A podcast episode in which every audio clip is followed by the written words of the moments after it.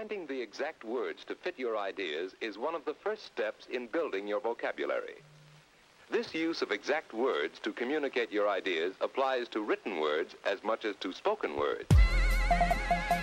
Bonjour à tous, vous êtes sur Fréquence Valane et vous écoutez l'émission Vocabulaire Yeah man Alors, on s'excuse encore, mais on est obligé de faire des enregistrements de podcasts parce que vous voyez, nous sommes étudiantes, Mathilde et moi, hein, il n'y a pas d'hommes autour de nous là maintenant aujourd'hui.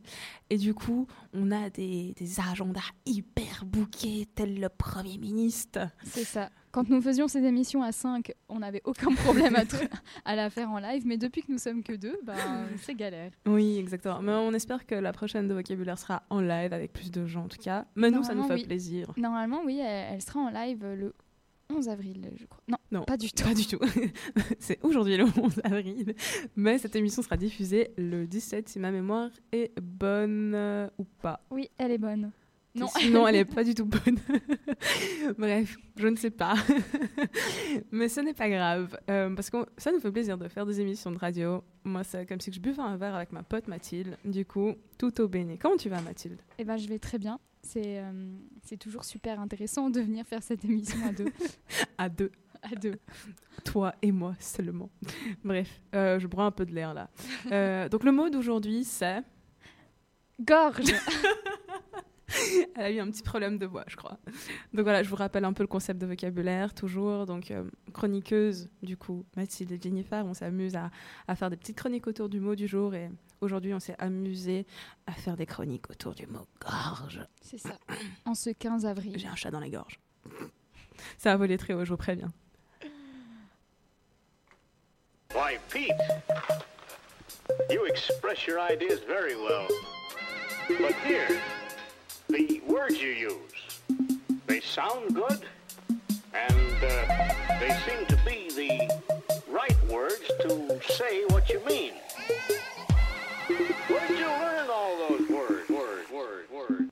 Alors, ma petite Math, que nous, que qu'as-tu préparé pour nous? Alors, je vous ai préparé euh, un petit JT de la gorge. Oh, damn it. Alors, avez-vous le nez qui coule, des crises d'asthme ou des grattements dans la gorge? Le pollen est de retour et Europe 1 vous proposez mardi soir 6 remèdes de grand-mère pour soulager les allergies. Si vous êtes concerné, munissez-vous de miel pour soulager vos maux de gorge, de sel et d'eau chaude pour votre nez ou encore de tisane d'ortie et de menthe poivrée. Politique. Le timbre de nos voix aurait une grande importance lors des élections présidentielles. D'après une étude menée en 2015 par des chercheurs de l'université de Duke, nous aurions tendance à voter plus facilement pour les personnes ayant des voix graves. Les voix graves chez les hommes sont perçues comme plus attirantes car elles sont associées à la puissance physique et sociale. Le même phénomène est visible chez les femmes. Concert. Le 20 mars dernier, l'ensemble symphonique de Neuchâtel s'associait à deux chanteuses traditionnelles inuites pour interpréter une pièce composée par Alexina Louis. Les chanteuses traditionnelles ont interprété des chants de gorge. Espace 2 vous propose sur leur site d'écouter en intégralité l'enregistrement du concert et ainsi de découvrir ces chants de gorge dont l'origine reste mystérieuse. Cinéma. Le documentaire Le Grain est livré sort cette semaine. Le réalisateur argentin, argentin pardon, Fernando Solanas filme son pays et le désastre écologique, social et sanitaire qui le frappe. Dans son film, il dénonce le modèle agricole de l'Argentine qui est basé sur des monocultures de soja OGM arrosées par des pesticides. De Mmh, ce fait, le nombre de cancers de la gorge, de l'estomac, des poumons et de l'œsophage explose. Sortie musicale, le nouveau clip du morceau Le couteau sous la gorge de Paco est à présent disponible. Extrait de son nouvel EP réalisé avec le beatmaker Many Days, Paco nous amène avec lui dans les rues de Paris. Seconde sortie musicale, Arthur Henry, membre du groupe Coca, a sorti son premier album solo début février. Dans cet album Who, Am I, le beatboxer chaudefonnier nous propose ses propres compositions qui mêlent le hip-hop aux pulsations jazz. Et nous, écoutons à présent Right, right Said Fred, I'm Too Sexy. Too sexy for my love, too sexy for my love, love's going to leave me.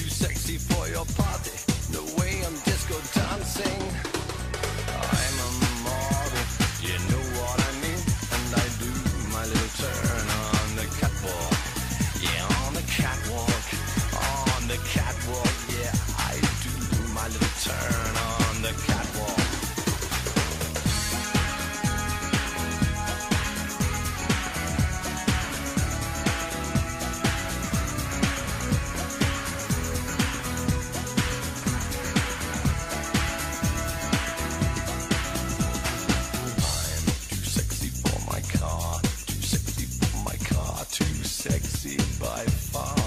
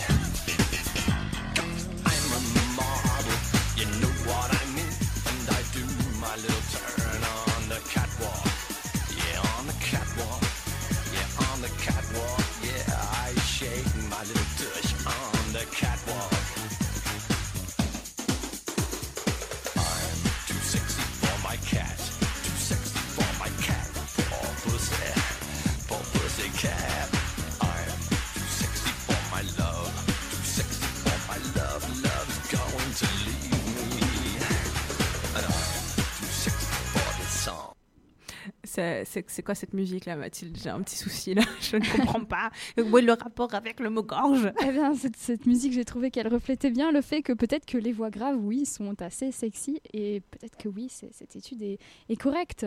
Ok, d'accord. Donc, Pensez à ça. je sais sexy for my cat. C'est ça, c'est ça. Ok. Euh, on, on discutait hors antenne, du coup euh, d'une petite news que Mathilde a- n'a pas mis dans sa chronique parce que à cause de moi, mais je m'en excuse. Euh, on parlait du soutien-gorge. Oui, en fait, donc il faut savoir que dans cette émission, on va pas faire un boycott du soutien-gorge. on voulait en parler, mais au final, ça ne se fait pas. Euh, mais oui, en fait, j'ai trouvé hier euh, sur le site Doctissimo, donc c'est quand même un, un site euh, ouais, en lien avec la santé quand même. euh. Plein de gens le consultent au lieu d'aller voir le médecin, mais C'est ça, qui a fait un article qui s'appelle, ça m'a un peu ahuri quand même. Oui, c'est ahurissant, pardon. Euh, 10 exercices pour perdre le bourrelet du soutien-gorge. Damn, Et je me suis dit, oh là là, je ne connais pas. euh, Enfin, est-ce que vraiment il y a. Voilà, c'était assez intéressant. Donc, euh, enfin, non, pas intéressant du tout, mais, mais intéressant de voir qu'il y a quand même des journalistes qui écrivent, qui écrivent pardon, des, des, des articles sur euh, les bourrelets du dos, perdre euh, les bourrelets du soutien-gorge. Ouais.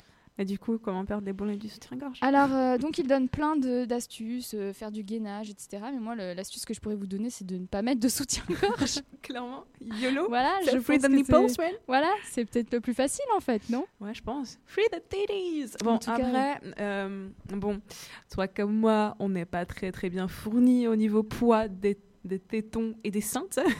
du coup, je pense que on peut pas trop discuter, mais dans le sens où, euh, je sais, les personnes qui font du bonnet comme EF. Euh, désolé les hommes si vous comprenez rien de ce qu'on dit, mais. Euh, Ouais, c'est quoi- quand même, quand même, quand même. Pardon, vous n'êtes pas un culte, c'est moi qui l'ai, je m'excuse. Mais t'as as mal au dos, du coup, t'as besoin de soutien. Euh, Bah après, je sais que dans ce justement dans ce, mouvement, mouvement, j'aime pas dire que c'est un mouvement en fait, c'est juste euh, naturel, on va dire. On, Ouais, on enlève un, un- un habit quoi. Euh, Il y a quand même de plus en plus de femmes qui ont des poitrines généreuses qui disent qu'elles le font et que c'est pas tellement pas un problème quoi. Ouais. Bon, euh, après avoir parlé de. Oui, on euh, va- On va parler de nos expériences personnelles, Oui, euh, enfin intéressantes. ok, donc ma petite Mathilde, si je te dis jeu de la tomate ou jeu des poumons, 30 secondes de bonheur, rêve indien ou jeu de la grenouille, et pour l'appellation célèbre jeu du foulard, à quoi ça te fait penser? Est-ce que tu connais tous ces jeux qui sont Alors- en fait qu'un seul jeu? À vrai dire, je, donc quand tu m'as parlé de jeux de tomates, jeux de poumons, etc., je ne connaissais pas, mais euh, et rêve indien d'ailleurs, Ouais, ouais, euh, c'est fou. Euh, non, mais jeux du foulard, oui, Ok, donc tu, tu vois ce que c'est plus ou moins, oui. T'as déjà joué à ce jeu? Non, non, non, Ok, tu es une fille sage. c'est ça. Alors, pour ceux qui ne connaissent pas, c'est ce fameux jeu de la cour de récré en général, ou de beuverie entre potes plus qu'inconscients, qui consiste à étrangler ton cher poteau que tu adores profondément de toute ton âme, afin de lui infliger quelques secondes de sensation de bien-être, provoquée par une hypoxie cérébrale passagère. Hmm, que des mots compliqués. Pour faire simple, le but est de couper ta respiration, entraînant un manque d'oxygène vers l'organe principal de ta caboche, aka le cerveau, et tout ceci est censé t'emmener au nirvana. Sauf que certains n'en reviennent jamais, et c'est bien ça le plus triste. Ce jeu du foulard est dangereux, car il entraîne la mort de bien de jeunes qui, voulant tester leurs limites, franchissent le pas définitivement. Et c'est bien souvent la peine des parents désarmés et choqués devant le corps de leur progéniture, ne sachant pas comprendre si suicide ou jeu ont pris l'être qui compte le plus pour eux. On est rentré du travail le, jeudi soir, juste 10 minutes après lui, hein, seulement 10 minutes après lui. Comme tous les soirs d'ailleurs. Oui, comme tous les soirs. Tous les et- soirs, même- les mêmes horaires. Et ne le voyant pas euh, dans, euh, dans la salle à manger, dans le salon, bah, on, on s'est dit tiens, peut-être qu'il écoute de la musique dans sa chambre. Donc on l'a appelé et bah, il ne répondait pas. Donc bah, mon mari est monté, je l'ai suivi. Et c'est là que mon mari l'a trouvé accroché euh, à la porte de sa chambre. C'était le 22 février. Quelques heures plus tard, Tom, 11 ans, décédé au CHU de Caen. Vous ne verrez pas le visage de ses parents, mais ils ont tous deux tenu à témoigner, car ils ne comprennent toujours pas pourquoi leur fils, collégien de sixième, plein de vie, a succombé au jeu du foulard, un jeu de strangulation. C'était bel et bien un jeu stupide qui a mal tourné. Et non une tentative de suicide. Du tout. C'est pas possible. C'est pas Non, c'est possible, pas il était plein de projets. Aucunement il aurait eu une idée de, de- de- de quoi que ce soit, de ce genre de choses. Donc on est bien sûr du, du jeu stupide, effectivement. Euh, Mais les championnats de France, il voulait faire Championnat les de France, de était- karaté, c'était dans la banlieue de Lyon. Il, avait hâte d'aller fermer et faire son championnat de France parce qu'il il voulait décrocher un titre, Tellement il voulait une médaille. que- Est-ce qu'il y a eu des signes annonciateurs de, de- de cette catastrophe? Mais non. Nous, Mais non. Mais les gendarmes ont regardé sur sa, sa tablette. Et euh, six jours auparavant, il, euh, il a consulté des sites de violence, de Via- strangulation, Via, de- via YouTube. hein. via YouTube, oui. Des sites qu'il n'aurait jamais fait de lui-même tout seul. Donc on, sait que c'est des, forcément c'est des copains qui lui ont dit bah, euh, faut t'aller voir ça, euh, puis demain tu me redis euh, ce que tu as fait, combien de points. enfin, au collège Ah oui, pour, Ah bah, pour, de- donner le nom euh, à, à notre fils, c'est qu'ils ont, ont été dessus quoi. L'impensable s'est produit dans cette famille, jusqu'ici sans histoire.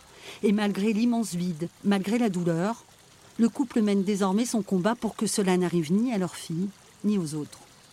J'ai perdu mon fils bah, parce que je savais pas que ce jeu-là existait quoi. Donc là, bah, j'ai envie de dire aux autres parents, euh, Faites attention. parlez-en. Et puis surtout, bah, qu'il y ait de la prévention de fait dans les écoles. quoi. Il y a des associations qui existent, il y a des, euh, des organismes. Il faut en parler dans les écoles, il ne faut pas faire l'autruche, c'est pas un sujet tabou. quoi. Alors, je vous rassure, ma chronique n'est pas censée provoquer la nausée devant votre souper. C'est juste que c'est un phénomène de société et c'est vachement important d'en parler. Donc, parents, soyez attentifs à vos enfants. Certains signes corporels permettent de détecter si Henri Mathieu ou Marie Astrid s'adonnent à ce fameux jeu du foulard. Par exemple, s'ils ont les yeux rouges, c'est pas forcément qu'ils fument des pilons ou peut-être que si, mais s'ils ont aussi des marques de strangulation autour du cou, des hématomes, quoi. Ceci doit vous mettre la puce à l'oreille que est-ce que mon fils a une dominatrix comme copine? Non, clairement pas. Ça serait plutôt waouh, peut-être que Pichoun joue au jeu du foulard. Et c'est la responsabilité, hélas, des parents de sensibiliser leurs petits monstres. Il y a d'autres personnes aussi qui doivent être mis au courant, l'école, mais aussi vous, enfants. Ne soyez pas stupides. Et puis, ne succombez pas à la tentation de vos camarades vous disant Oh, gros, j'ai vu un truc sur YouTube, c'était énorme, sa mère, il faut trop essayer. Non, non, pas du tout.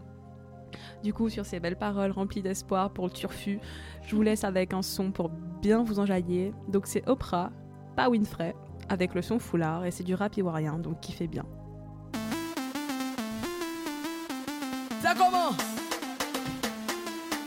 Attendez, on s'amuse, on s'amuse, on s'amuse.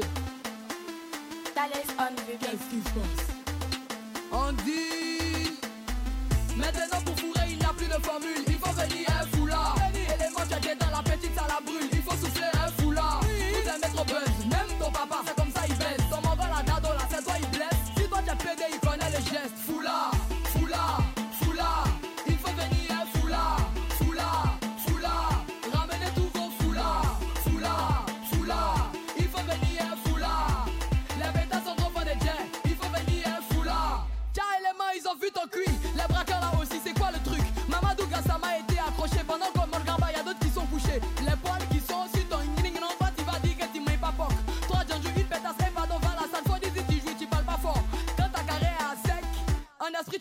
la relever Faut voir que ça t'a arrangé parce qu'évidemment c'est un pé qui t'a relevé. Maintenant pour fourrer il n'y a plus de formule. Il faut venir un foulard. Élément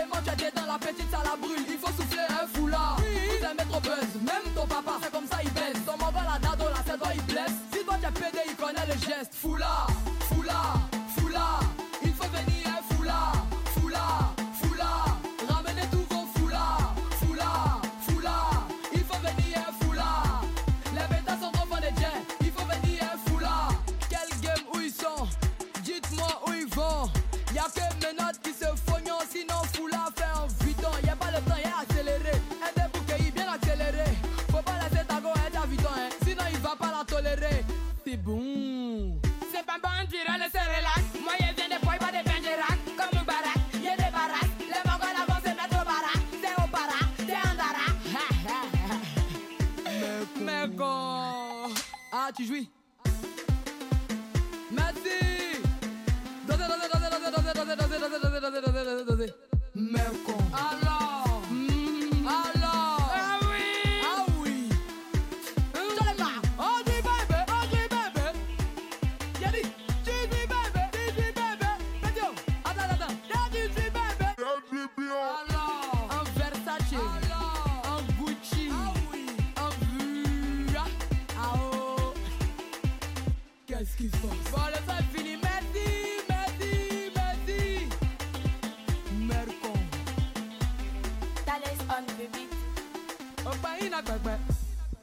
J'espère que vous avez bien kiffé ce petit son. Nous, on s'est tellement enjaillé dans la bulle. du coup, Mathilde, elle me posait des petites questions par rapport au jeu du foulard. Euh, notamment, pourquoi est-ce que les enfants feraient ce genre de truc sans penser qu'ils pourraient peut-être mourir? Une question un peu bête en fait. Mais C'est vrai que ça me paraît tellement fou, la gorge, c'est la respiration quoi. Ouais, j'imagine. Mais tu sais, genre, tu te laisses. Tu sais, t'es au collège, t'es un peu naïf, et puis t'es en mode. T'as un pote qui arrive avec un truc, une vidéo dans sa main qui fait Oh, regarde ce truc, il a l'air trop ouf et tout, machin. Et puis toi, t'es un peu naïf, tu sais, t'es inconscient, et puis tu fais Ah ouais, ça peut te stylé, vas-y, viens, on essaye, gros, tu sais. Puis voilà, bah, il y a des décès, donc je pense que les, les enfants sont pas assez sensibilisés. Et puis, C'est vrai que c'est- le- c'est hyper euh, tabou, on n'en parle pas quoi. Ouais, mais clairement, moi je me rappelle, puis, mais en fait, je suis tombée sur ce jeu euh, parce qu'en fait, je l'ai essayé, tu sais, puis j'étais là, mais oh my god, Jen, t'as fait ça. Bon, j'étais un peu plus âgée que 10 ans, je pense. Je devais avoir 15 ans, un truc comme ça. Et puis, mais Mais t'es toujours mortel quoi. ça, You ça know. ne change pas. Euh, mais je- chez nous, on l'appelait pas euh, le jeu du foulard. Enfin, chez nous à Maurice. hein. Je sais plus comment on appelait ce truc d'ailleurs. Et puis, mais je vois, tu sais, t'as t'as un peu cette sensation de. Euh, oh mon dieu, tu li- limite c'est un peu de la lévitation presque, tu sais, Ouais, genre ouais. tu tombes un peu dans les pommes et bref. Mais voilà, donc franchement faites attention, n'essayez pas tout. Il y a des accidents qui, qui sont mortels du coup, et vous avez toute la vie devant vous pour tester d'autres trucs beaucoup plus chouettes que le jeu du foulard. Du coup voilà. Alors ma petite Mathilde, de quoi tu vas nous parler? Alors, euh, moi, je vais vous parler d'un petit oiseau qui a un ventre tout dodu, blanc, des ailes et une queue et une couronne brune et surtout, surtout, une gorge qui impressionne ses adversaires, une gorge orange. Je vous parle, je vous parle bien sûr du Erythacus rubecula. J'ai dit le rouge-gorge. Euh, Attends Mathilde, pourquoi tu, enfin pourquoi on l'appelle le rouge-gorge et pas le orange-gorge? Eh bien, en fait, parce que on le nomme le rouge-gorge euh, de la sorte, euh, enfin, on le nomme de la sorte depuis le Moyen Âge. Et euh, en fait, au Moyen Âge, il n'existait pas encore de, nom pour parler de la couleur orange. C'est au XVIe siècle que la nomination de la couleur orange apparaît, et elle apparaît en fait avec l'apparition de l'orange, du fruit, sur le continent européen. Donc c'est le fruit qui donne la couleur à, à, l'orange, enfin, le- la couleur orange à l'orange, quoi. Voilà. Et en fait, euh, moi j'aimerais bien avoir un rouge-gorge et parce que j'en ai jamais vu ici personnellement en Suisse. C'est vrai? Oui. Bah alors en fait, donc si t'habites euh, en Amérique ou en Océanie, euh, là t'oublies, t'en verras pas. Ah ok. Par contre, si t'habites en Europe et que t'as un jardin par exemple, eh bien il faut que tu sois attentive la prochaine fois que tu utilises ton râteau, parce que tu pourrais bien en voir un. Alors je m'explique, tu vas pas le voir sous la terre comme ça quand tu vas racler ta terre, mais en fait quand tu racles ta terre avec ton râteau, tu vas dévoiler au grand jour des petits vers et autres insectes dont le rouge-gorge raffole. Et d'ailleurs, le nom complet du rouge-gorge, c'est le rouge-gorge familier. Et ça n'est pas pour rien, parce que ce petit oiseau se montre pas très peureux avec l'homme, et en particulier avec les jardiniers. Et en Suisse, le rouge-gorge occupe les forêts lors de la belle saison, et lors de la mauvaise saison, il se rend dans, il se rend, pardon, dans les campagnes et les jardins. Mais alors, il migre pas? Bah, en fait, ça dépend. Il y a, il y a trois catégories un peu de, de rouge-gorge. Euh, c'est un, un migrateur euh, partiel, on va dire. Donc, le rouge-gorge qui, qui se reproduit dans le nord euh, quitte son foyer dès l'arrivée de l'hiver pour aller donc au sud où il fait chaud. Le rouge-gorge qui vit en Europe centrale, il est partiellement sédentaire. Donc, ça dépend un petit peu bon, d'un rouge-gorge à l'autre, quoi. hein. Et puis, il ne migre jamais très très loin. Ça, il faut le préciser. Et puis, le rouge-gorge qui vit dans des régions euh, méridionales, lui, il ne quitte pas sa région. Et euh, un rouge-gorge, euh, ça a quelle espérance de vie? Alors, ça peut vivre environ jusqu'à environ 18 mois euh, d'après euh, Vogelwarte, qui est d'ailleurs une superbe association pour les oiseaux qui s'occupe des oiseaux, je crois seulement au niveau suisse, mais c'est vraiment super. Et en fait, il fait pas partie des espèces mon- menacées. Et puis, donc, comme certains d'entre eux sont sédentaires et qu'ils gardent leur territoire toute leur vie, eh bien le petit rouge-gorge que vous pouvez voir dans votre jardin, c'est peut-être le même en fait d'année en année. Et puis j'ai une petite anecdote. Est-ce que tu me permets? Parce que en fait, je sais pas trop, il n'y a pas trop de transition, mais j'ai une anecdote. en fait, le nid du rouge-gorge, il est souvent parasité par le coucou gris. Je sais pas si tu connais le coucou gris un peu, sa façon de faire. Alors en fait, le coucou gris, c'est toute une histoire. C'est-à-dire que les parents, eh bien, ils ne construisent pas de nid. On sait que euh, faire un nid, c'est quand même compliqué. Le coucou gris, lui, il préfère pas faire de nid. Et par contre, il va squatter le nid des autres. Ah ouais, Voilà. Donc en fait, il arrive dans le nid et il arrive à pondre, donc la maman coucou arrive à pondre des œufs qui sont semblables aux yeux, aux œufs, pardon, pas aux yeux, aux œufs de, de l'espèce chez qui elle va, qu'elle va parasiter. Mais what? Ouais. Donc l'espèce parasitée s'en rend pas forcément compte, ou quand elle s'en rend compte, ben C'est trop tard. C'est un peu trop tard, quoi. L'œuf est pondu, Euh, donc soit elle le casse, mais c'est rare. hein, Souvent elle s'en rend pas compte. Et euh, ce que fait la maman coucou, donc quand elle pond son œuf, c'est qu'elle casse un autre œuf, ou alors tous les œufs, elle les balance euh, par dessus le, le nid. Et lorsque le coucou naît, eh bien c'est lui qui va tuer, donc alors même qu'il est encore aveugle, il va tuer ses petits frères et petites sœurs euh, adoptifs. Et donc ça donne lieu à des situations complètement, euh, je sais pas comment dire, euh, indescriptibles en fait.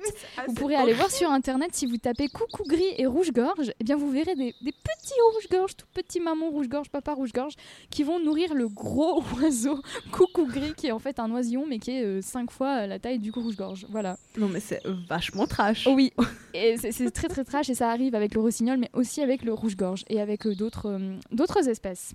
Mais dis-moi Mathilde, il n'y a pas que le rouge-gorge qui t'a intéressé. Eh Bien non, alors là donc vous entendez euh, le rouge-gorge derrière moi depuis euh, le début de ma chronique, mais Il euh, vole au-dessus de ta tête, je le vois. C'est ça, il est là.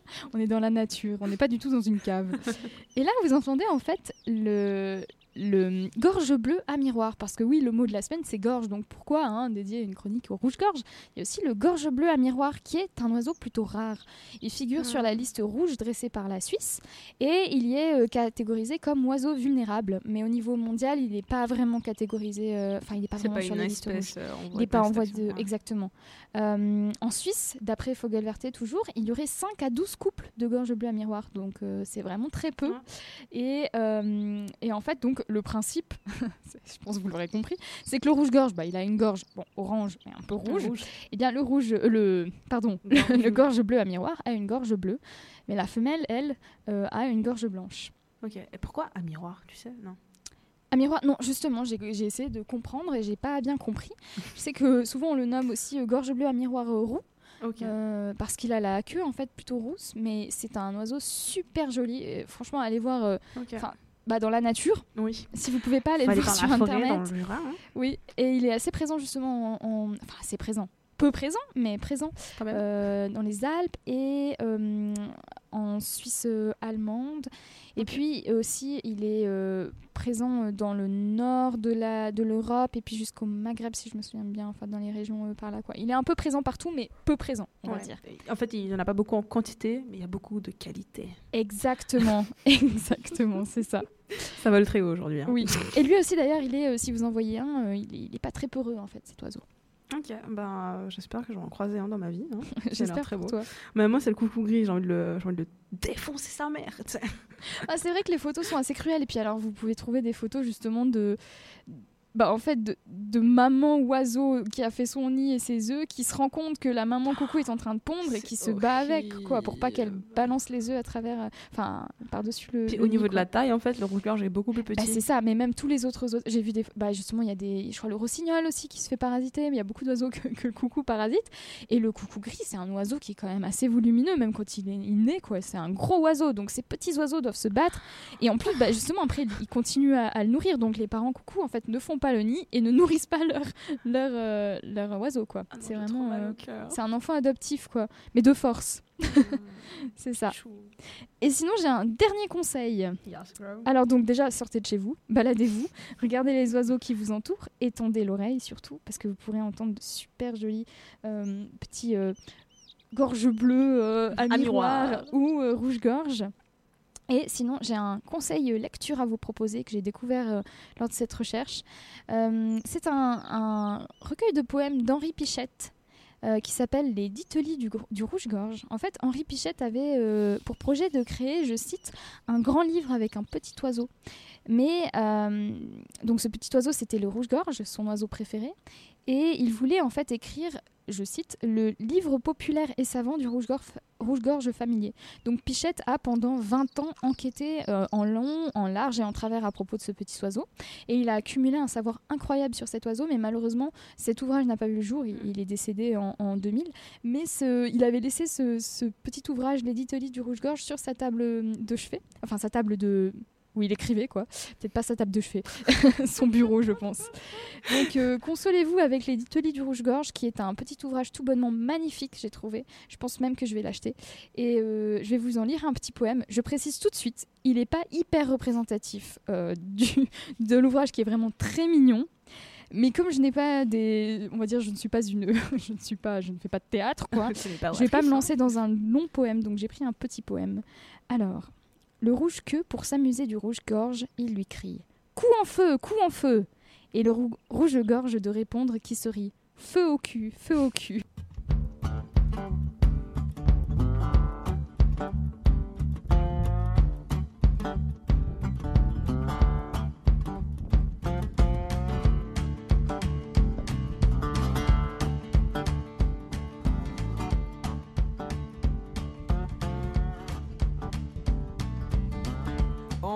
Quelques oiseaux encore, mais grosso modo, ça ne se fait plus.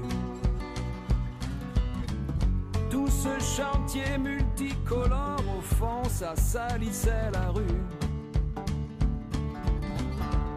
On avait de nombreuses plaintes pour troubles à la normalité. Chanter dans une langue éteinte, c'est sûr, ça n'a rien arrangé. Comme ils approchaient des fenêtres, les gens se sont sentis visés. Si ça se trouve, ils lisent nos lettres et leur charabia est codé. Il a fallu qu'on se décide face à cette conspiration. On a voté le génocide par précaution.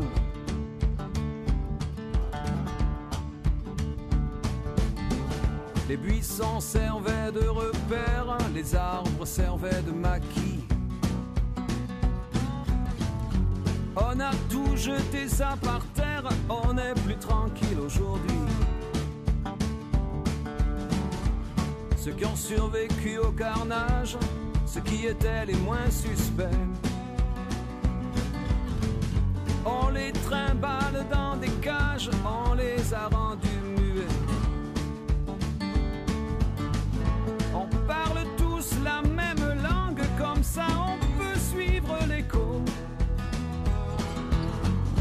la même voix qui rabâche sur la même chaîne d'infos.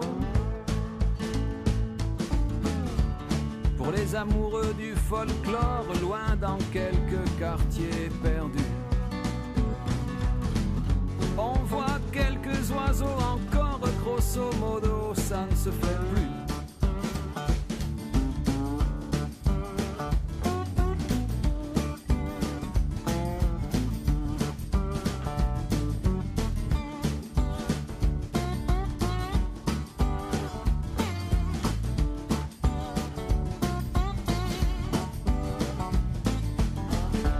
Malgré la ronde des vigiles qui veillent au silence absolu,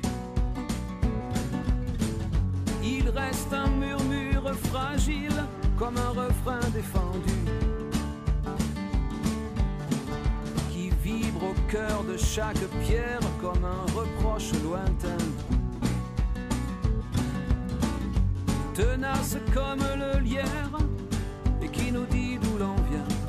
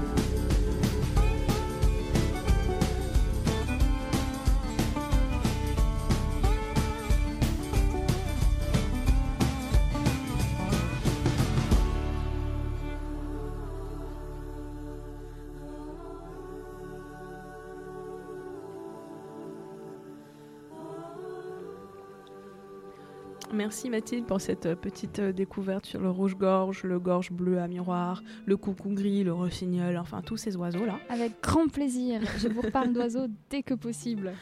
Alors revenons à nos moutons, c'est-à-dire la strangulation provoquant du plaisir, mais cette fois-ci du plaisir érotique. Oui, parce que c'est bien connu, si tu ne testes pas la strangulation dans la cour de régré, tu vas forcément la mettre en pratique en faisant la cour à un beau damoiseau ou une magnifique damoiselle, n'est-ce pas? Bref, tu l'as compris, c'est un remake d'une crocro pratique sexuelle. Petite mise en contexte s'impose. Les asphyxies volontaires et passagères se déclinent sous deux formes. Donc tu as les jeux de non-oxygénation, dont le jeu du foulard dont on a parlé juste avant, et l'hypoxyphilie dont on va parler maintenant. Le but, c'est toujours le même, provoquer l'asphyxie du cerveau sur une courte durée hein, afin de provoquer, afin d'éprouver une sensation de bien-être, à croire que c'est mieux que l'orgasme en lui-même. Mais qu'est-ce qui différencie l'hypoxyphilie du jeu de la non-oxygénation? Tout simplement l'hypoxyphilie, appelée aussi asphyxiophilie, asphyxie sexuelle ou érotique. Vous voyez comment je prononce très bien les mots Ouais, alors là, on dirait que tu t'es entraîné, mais. Franchement, c'est dur. Donc, tout ça, ça implique une excitation sexuelle renforcée par un manque d'oxygénation cérébrale. En clair, tu es un jeune adulte figurant en acte sexuel maso- masochiste. Masochiste, on peut pas tout arriver. hein. les X, oui, mais les. Les ch- Perso, je me demande toujours comment les hommes ont eu cette idée magnifique de pratiquer l'asphyxie érotique. C'est un fait plutôt macabre. On s'est rendu compte, sous l'Ancien Régime, que lorsque qu'un criminel était jugé et subit sa sanction sur la place publique, parce que nous humains sommes pervers et voyeurs, du coup on se sent obligé de tout regarder, même les choses les plus horribles, notamment quand ce dernier était pendu, qu'il pouvait avoir une érection. Et même une éjaculation post-mortem, mec. Mais ouais. Incroyable. Mais c'est quand même paradoxal, hein, car t'es censé expier tes fautes sous d'atroces souffrances, et toi tu kiffes, tu as un orgasme en mourant. C'est pas la plus belle des morts, ça? Non, mais imagine. C'est pas la petite mort. C'est- la mort tout courte. non, mais imagine, c'est le la pire enflure de l'époque sur l'échafaud. Il va être pendu, et son dernier souffle, c'est Ah, ah, Je suis venu Et là, imagine la tête du bureau, tu sais, en mode Merde, encore un autre qui a joui. donc l'histoire permet donc de confirmer que tu peux mourir de cette pratique sexuelle. Donc les stats dénombrent entre 1 et 2 décès par million d'habitants. Certes, tu vas me dire que ce n'est pas autant que des personnes mourant de cancer de la prostate, mais quand même, c'est important. On est supposé prendre son pied et pas se défoncer la gorge avant de rencontrer Saint-Pierre. La- L'acte hypoxyphilique s'épanouit dans un cercle intime, en solitaire ou avec une partenaire, sur un mode auto ou hétéro-érotique, dans le cadre d'une masturbation ou d'une copulation. Si tu es avec un partenaire et que ce dernier ou cette dernière est fan d'asphyxie érotique, il est de ta responsabilité de t'assurer qu'il est bien en sécurité. Ce qui fait écho, et je vais conclure ici, mon concept de consentement. Mais qu'est-ce que c'est que ce truc? Consente quoi? Ah, co- comment tu te sens? Enfin, moi je le résume comme ceci. Demander un consentement à ton ou ta partenaire, c'est lui demander si elle ou il va bien pendant l'acte sexuel, avant l'acte sexuel, après l'acte sexuel. Si tu, si tu sens qu'il ou elle n'ose pas te contrarier avec la parole, essaie de ressentir les choses, parce que le langage corporel compte aussi comme un message. Alors oui, certains diront, mais tu niques toute cette partie sensuelle de plaisir corporel en posant toutes tes questions pendant l'acte. Non, non, non, my dear. Demander, c'est préserver le bien-être de l'autre. Alors sois un peu altruiste, fais l'amour et pratique le sexe de manière safe. Si tu trouves que je m'exprime mal sur le consentement, cet extrait va peut-être t'éclaircir sur le sujet.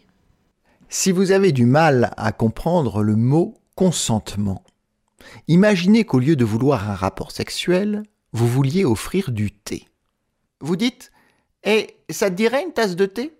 Et si la personne vous répond Oh oui, j'adorerais une tasse de thé, merci, vous savez qu'elle veut du thé. Si vous dites Et tu, tu veux une tasse de thé? Que la personne répond Euh, peut-être, mais je ne suis pas vraiment sûr. Alors, vous pouvez lui préparer une tasse de thé. Ou non. Mais sachez qu'elle ne la boira peut-être pas. Et si elle ne la boit pas, et c'est la partie à retenir, ne la forcez pas à la boire. Le simple fait que vous lui ayez offert une tasse de thé ne vous autorise pas à l'obliger à la boire. Et si la personne vous dit non merci, ne lui faites pas de thé, tout simplement. Ne la forcez pas à en boire, ne vous emportez pas contre elle parce qu'elle ne veut pas de thé. Elle ne veut simplement pas de thé, ok? Elle peut dire Oui, s'il te plaît, c'est gentil de ta part. Et quand le thé arrive, elle ne veut plus en boire. Bien sûr, c'est un peu agaçant, parce que vous avez fait l'effort de préparer du thé. Mais rien ne l'oblige à boire du thé. Elle voulait du thé, mais maintenant elle n'en veut plus. Certaines personnes changent d'avis le temps que la bouilloire chauffe, que le thé infuse et qu'on ajoute le lait. Et on a le droit de changer d'avis, mais ça ne vous autorise pas à les forcer à boire. Et si la personne est inconsciente, ne lui faites pas de thé. Les gens inconscients ne veulent pas de thé, ils sont incapables de répondre à la question Veux-tu du thé? Parce qu'ils sont inconscients. Ok, peut-être la personne était consciente quand vous lui avez demandé si elle voulait du thé, et elle a dit oui. Mais le temps que la bouilloire chauffe, que le thé infuse et qu'on ajoute le lait, elle est devenue inconsciente. Vous devriez juste poser le thé, vous assurer que la personne inconsciente est en sécurité, et c'est à nouveau la chose à retenir, ne lui faites pas boire le thé. Bien sûr, elle avait dit oui, mais les gens inconscients ne veulent pas de thé. Si quelqu'un accepte le thé, commence à le boire et s'évanouit avant d'avoir fini, ne continuez pas à lui en verser dans la gorge. Rangez le thé et assurez-vous qu'elle soit en sécurité, parce que croyez-moi, les gens inconscients ne veulent pas boire de thé. Si une personne vous a dit oui pour un thé samedi dernier chez vous, ah, ça ne veut pas dire qu'elle veut que vous lui fassiez du thé tous les jours. Elle ne veut pas que vous débarquiez chez elle à l'improviste pour lui préparer du thé, la forcer à en boire, en lui disant Mais tu voulais bien du thé la semaine dernière Elle ne veut pas non plus se réveiller et vous trouver en train de lui verser du thé dans la gorge, tout en lui expliquant qu'elle en voulait du thé la nuit dernière. Si vous comprenez à quel point il est ridicule de forcer quelqu'un à boire du thé quand il n'en veut pas, et que vous êtes capable de comprendre quand quelqu'un ne veut pas de thé, alors pourquoi est-il si difficile de le comprendre quand on parle de sexe? Qu'il s'agisse de thé ou de sexe, le consentement est tout ce qui compte. Et sur ce, je vais me préparer une petite tasse de thé.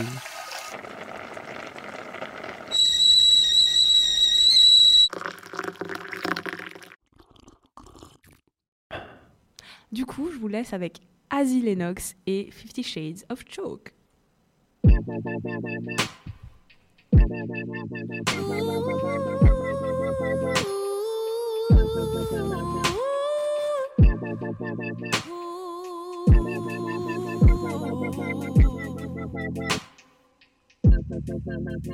Hey, it's nice to be in love. What is that? So give me fuck.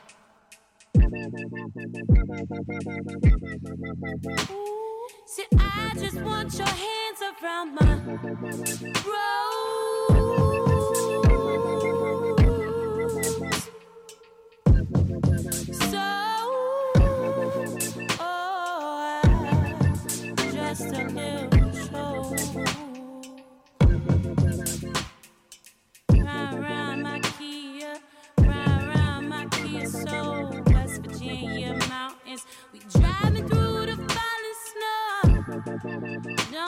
Shy.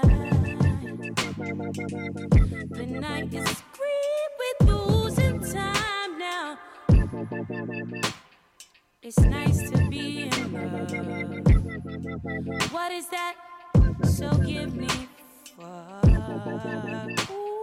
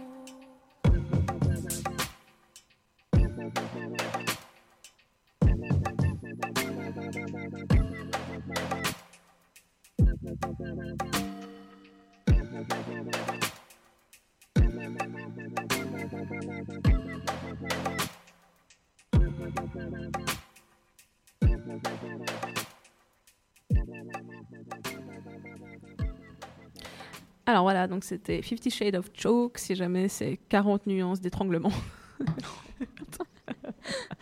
Parce que je voyais que les gens euh, réagissaient pas trop sur Choke. Et en fait, oui, il y a un lien entre ma chronique et la musique que je mets. J'aime bien, tu dis les gens, en fait, c'est Mathilde. hein. non, parce que les gens, c'est aussi ceux qui nous Oui, écoutent. ceux qui nous écoutent. Et tu les vois ne pas réagir. tu as tout. Eh, je suis omnisciente. Attends, je suis Je vois partout. ça, j'entends ça, j'entends ça. du coup, Mathilde, plus sérieusement, le consentement, ça te dit quelque chose? J'ai eu l'impression de vivre une attaque là. Personnellement, je pense que c'est une problématique sous-jacente à, un problème de consentement. C'est la position de la femme dans l'espace Ah oui, public, ouais, la position de la femme dans l'espace privé. Ouais. Puis c'est un peu des, c'est des choses féministes. Ouais. C'est ça, mais c'est encore, c'est incroyable qu'en fait ce soit pas encore dans les mœurs, que juste qu'on Ouais. est, on est égaux et qu'il y a une Mhm. histoire de consentement, que tu sois un homme, une femme, c'est, logique quoi. Ça dépend surtout de ta socialisation primaire, de ton Ouais. éducation, tous les, tout, c'est la sociologie, Bourdieu, enfin bref, on va vous éviter ce cours. Euh, mais tout ça pour dire que euh, selon ton histoire, peut-être que tu l'as pas, en tant que femme, je parle, hein, Ouais. peut-être que tu l'as, même toi, tu as peut-être du mal à comprendre ce que c'est que le consentement en tant que femme, parce que tu as vécu dans une société où la femme devait être soumise, je prends des pincettes et puis des Mhm. guillemets pour soumise, euh, à son partenaire, à Mhm. l'homme en général. Donc, euh, tu peux peut-être ne pas comprendre ce que c'est que le consentement et avoir de la peine à affirmer vouloir le consentement aussi. Ouais, ça je pense que oui, c'est ça qui est assez. Et, et euh, du présent, coup, euh, c'est vrai que pour les les, même un nom murmuré, on dit que c'est non, c'est très Mhm. important parce qu'il y a des femmes, elles n'osent pas parler. Puis je- c'est pour ça que je pense que la dimension corporelle dans l'acte de langage est, est super importante. Mhm. Quand tu sens que quelqu'un se protège au niveau du corps, euh, des bras, de sa position, euh, ça veut dire non peut-être. Et toi, personne en face de la personne qui est comme ça, tu dois être suffisamment consciente et puis altruiste en lui demandant est-ce que ça va là Est-ce que c'était OK? Du coup, franchement, je vous renvoie à- encore à cet extrait qu'on vient d'écouter euh, par rapport à la tasse de thé et l'acte sexuel parce que c'est. C'est cool, vraiment, ça- c'est bien expliqué, c'est vachement marrant et, euh, et je pense que c'est assez ludique pour comprendre quelque chose, un problème de société en soi. Bref, euh, parlons peu, c'est la fin de l'émission déjà.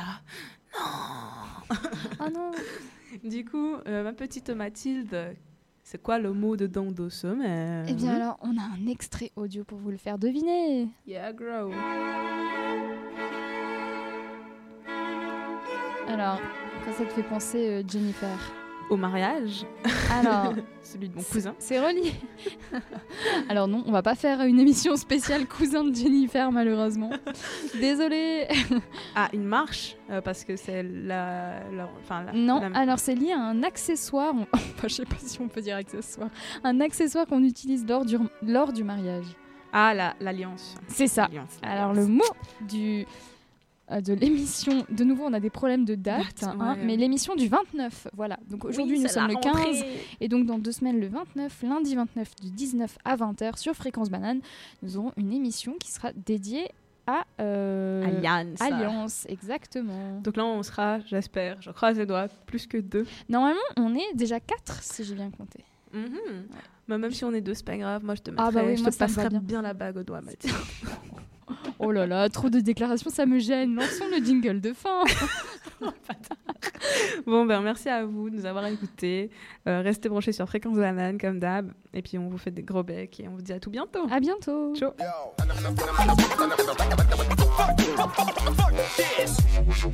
Too many words. Nobody can learn all those words. I'm going to bed, bed, bed, bed.